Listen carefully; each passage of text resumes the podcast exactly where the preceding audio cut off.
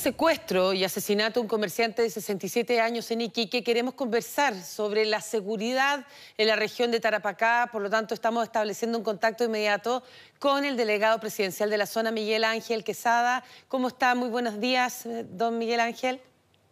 Hola, muy buenos días. Muchas gracias por el contacto. Muy preocupados estamos, la verdad, porque... Em, se sabe de este caso que no solo ha consternado a esa región, sino al resto de Chile, porque eh, se habla del secuestro de este comerciante, 67 años, en una ruta, además que él hacía diariamente, eh, camino a su trabajo, luego se eh, es retenido, se extorsiona a la familia, se le pide ¿verdad? Para su rescate, 50 millones de pesos. La familia no logra reunir esa gran suma de dinero, por lo tanto es asesinado. Una figura delictiva, independiente de la situación que vivimos a nivel país, no estamos acostumbrados a esto y eso es la primera alerta, em, don Miguel Ángel, y que nos llama muchísimo la atención. Bueno, yo creo que aquí lo más importante es no bajarle el perfil a esta situación. Eh, nosotros estamos eh, ocupados de la situación delictual en la región y obviamente que estamos consternados y vamos a seguir trabajando hasta el último día porque es el compromiso que tenemos con eh, la gente acá en nuestra región.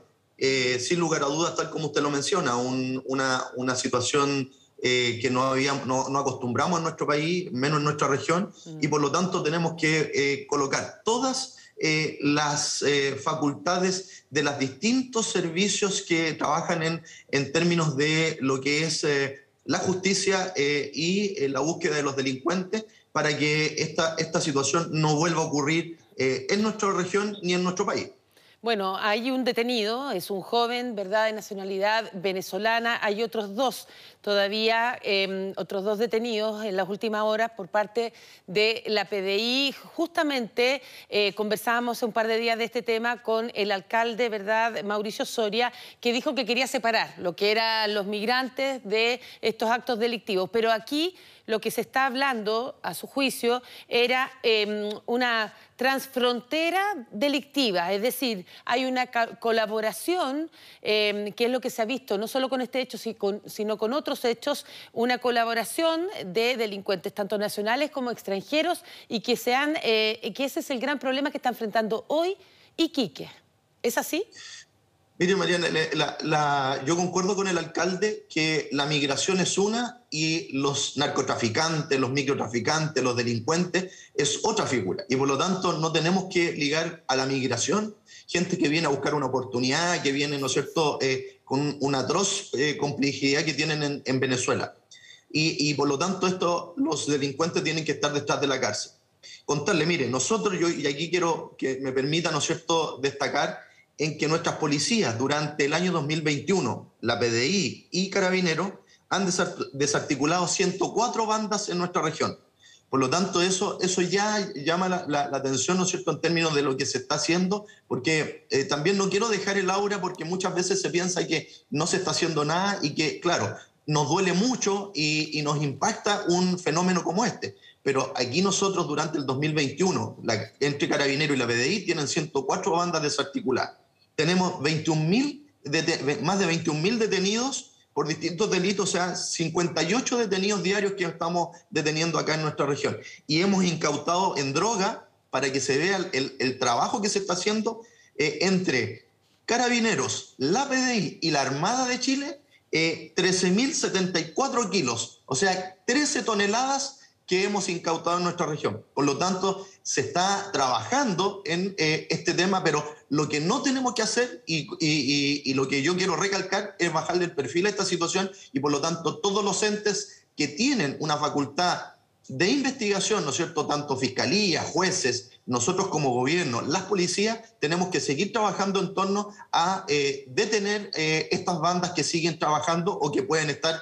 pensando en llegar a nuestro país y operar en nuestro país. O sea, es realmente grave con todos los antecedentes que eh, usted reporta, quiere decir que el tema es muy complejo. El crimen organizado, el narcotráfico se está combatiendo, pero en ese sentido no hay que bajar el perfil, sino que es una realidad y que se está enfrentando. Y en ese sentido también habló en las últimas horas el alcalde de Colchane, nuevamente ha dicho que aquí entran como Pedro por su casa, 400 migrantes ingresan ilegalmente a diario y el reclamo que también hacía el alcalde es que dice que esta debilidad que aún existe en la frontera da paso al crimen organizado eh, fronterizo. Y entonces, eh, en definitiva, una cosa que lo separan, pero también está ligado a esta fragilidad que existe en la frontera, señalan ellos. En respecto también se siente la población eh, quiqueña, en este caso, más insegura. ¿Se están tomando más acciones en ese frente para frenar ese crimen? Nosotros, nosotros hemos, eh, en, en Carabineros, hemos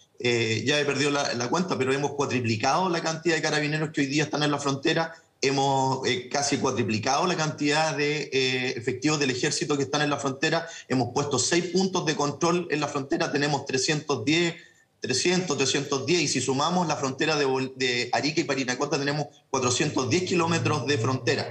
Por lo tanto, creo yo que eh, también tenemos, aquí hay un tema muy importante porque la autoridad que se siente acá, va a tener la misma dificultad porque es la ley que hoy día tenemos y por lo tanto tenemos que empezar a resolver este tema con las leyes que nos permitan eh, poder expulsar a estas personas y eh, yo espero, ¿no es cierto?, que apenas entre en vigencia eh, la ley migratoria y el reglamento, ¿no es cierto?, que, pueda, que podamos expulsar las personas va a ser mucho más factible de poder generar las acciones por parte de la autoridad que se siente acá en este sillón y que podamos eh, en la frontera norte expulsar a las personas que no vienen por los pasos habilitados en forma regular, ordenada y segura, que es lo que nosotros esperamos en el futuro después que se termine o eh, eh, baje, ¿no es cierto?, esta, esta pandemia.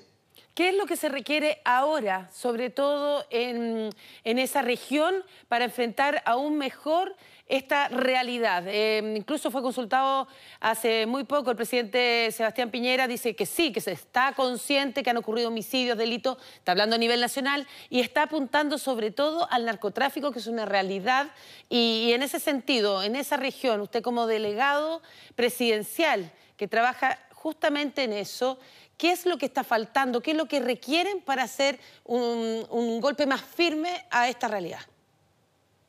Mire, nosotros, nosotros hemos estado, Mariana, eh, trabajando arduamente, como le, menciono en la estadística. Eh, uno de los datos más importantes, ¿no es cierto?, es que hemos logrado conducir a resistencia transitoria durante el año recién pasado más de 22 mil eh, personas y que han hecho su cuarentena.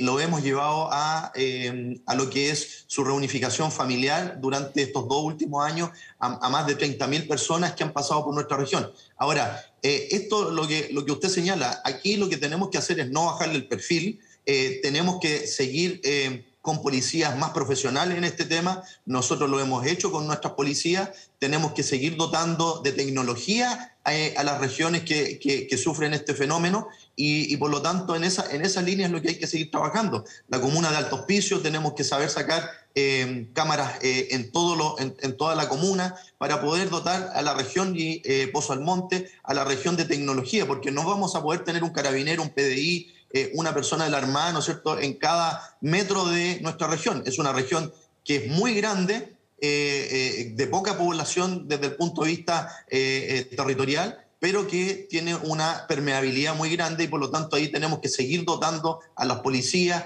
eh, de infraestructura, tecnología y, seguir trabajando con mucha inteligencia para poder desarticular estas bandas y en eso hemos estado focalizados con los medios que nosotros tenemos en nuestra región.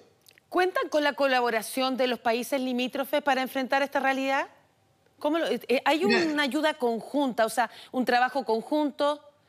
porque los delitos son de uno y otro lado y están en definitiva incluso eh, estas bandas ligadas a uno y otro lado de la frontera. ¿Hay un trabajo coordinado eh, con nuestros países limítrofes? Usted sabe que nuestro país siempre en, lo que tiene que ver con relaciones eh, internacionales lo lleva el Ministerio de Relaciones Exteriores y las policías se relacionan con ellos. Pero efectivamente, como usted menciona, en el caso de en, el caso de Bolivia yo creo que es un poquito más dificultoso y eh, a diferencia, ¿no es cierto?, de Perú, que eh, tiene la región de Arica y Parinacota, que se nota, ¿no es cierto?, una, eh, una actitud frente a, a, a, esta, a estas bandas. Y por lo tanto hay que seguir trabajando en ese sentido para poder relacionarnos con Bolivia y poder profundizar esta relación de mutua, mutua colaboración en este sentido. Ahora quería llevarlo a otra materia. Em, el presidente electo, Gabriel Boric, se reunió em, ayer o antes de ayer con los gobernadores, ¿verdad? Em, en, la llamada moneda chica. Y él sostuvo nuevamente que era parte de lo que había dicho en campaña que va a eliminar a los delegados presidenciales. Usted es un delegado presidencial. Em, va, a eliminar, dijo en su gobierno, eh, esta figura bueno, ¿qué le parece esa decisión y evidentemente qué es lo que hace em, el delegado presidencial en definitiva para que la gente entienda el trabajo en conjunto que puede aportar o no, porque aquí se le quiere dar más atribuciones en definitiva a los gobernadores? Mire, el, proceso descentralizador de, nuestra, de, nuestra, de nuestro país es un proceso que ha ido avanzando eh, yo soy un, hincha de la descentralización eh, y por lo tanto creo yo que eh, no tiene que ver con eliminar ciertas autoridades, sino que tiene que ver con lograr darle las competencias al gobernador regional para que pueda operar en, lo que se quiere como, como país, en el desarrollo mm. del territorio de las regiones. Ahora, en ese sentido, eh, la, ley, la ley no contempla la eliminación y por lo tanto el presidente electo tendrá que eh, ver de qué manera, ¿no es cierto?, va a llevar eh, nueva ley al Congreso para que sean eliminadas. Ahora, ¿cuáles son las facultades que uno tiene? en general, ¿no es cierto?, está ligado a las facultades que tenemos a el orden público, la relación con las policías, ser el jefe de, de, los CEREMI, directores de servicio, y por lo tanto uno lleva todo, el, eh, todo lo que significa la representación del presidente de la República en la región eh, y en la relación también con los, los servicios eh, que son centralizados de los ministerios y de, los, de las direcciones nacionales. Esa es la, labor que, se... El trabajo entonces de un delegado presidencial no debiera ser en, en, definitiva algo tan centralista, o sea, también aportaría esta descentralización, es lo que entiendo según su declaración muchas veces creo yo que lo que hay que, lo que, hay que mirar es cómo eh, las distintas facultades ayudan al desarrollo del territorio. Sí, yo creo que eso es lo que tenemos que debatir y no debatir si existe o no existe una autoridad, mm. porque hoy día, eh, en la medida que tengamos autoridades que son que tienen una vocación territorial, que tienen una vocación regional, independiente que las pueda eh, designar el presidente y que otro sea electo democráticamente, pueden unir esas facultades para el desarrollo eh, del territorio y el beneficio de los ciudadanos, que siempre hemos reclamado desde las regiones. Pero cada uno tiene su rol, uno representa, ¿no es cierto?, al presidente ante la región y no a la región ante el presidente, mientras que el gobernador regional representa a la región ante el presidente y no al presidente en la región. Y esa es una diferencia notable cuando uno habla para conseguir eh, beneficios para cada una de las regiones. Exactamente. Bueno, aquí ya estábamos conversando entonces con el delegado presidencial, porque también él tiene una serie de atribuciones, como usted la explicaba, en el arduo trabajo que tiene. ¿ah? Está el tema de la crisis migratoria, la situación de la seguridad, que es el tema más relevante también junto con la crisis migratoria, la situación eh, fronteriza, eso y mucho más con Miguel Ángel Quesada. Muchas gracias por este contacto. Muy buenos días. Muy buenos días.